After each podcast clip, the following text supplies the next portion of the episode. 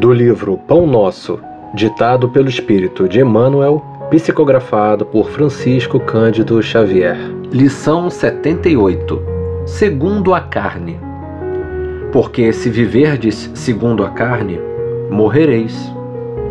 Paulo, em Romanos capítulo 8, versículo 13. Para quem vive segundo a carne, isto é, de conformidade com os impulsos inferiores, a estação de luta terrestre não é mais que uma série de acontecimentos vazios. Em todos os momentos, a limitação ser-lhe-á fantasma incessante. Cérebro esmagado pelas noções negativas, encontrar-se-á com a morte a cada passo. Para a consciência que teve a infelicidade de esposar concepções tão escuras, não passará a existência humana de comédia infeliz. No sofrimento, identifica uma casa adequada ao desespero. No trabalho destinado à purificação espiritual, sente o clima da revolta. Não pode contar com a bênção do amor, porquanto, em face da apreciação que lhe é própria, os laços afetivos são meros acidentes no mecanismo dos desejos eventuais. A dor, benfeitora e conservadora do mundo, é-lhe intolerável.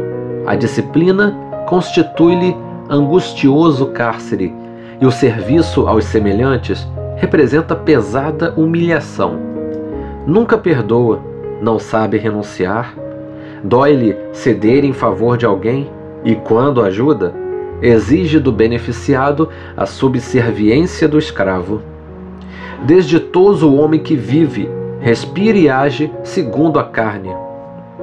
Os conflitos da posse atormentam-lhe o coração por tempo indeterminado, com o mesmo calor da vida selvagem.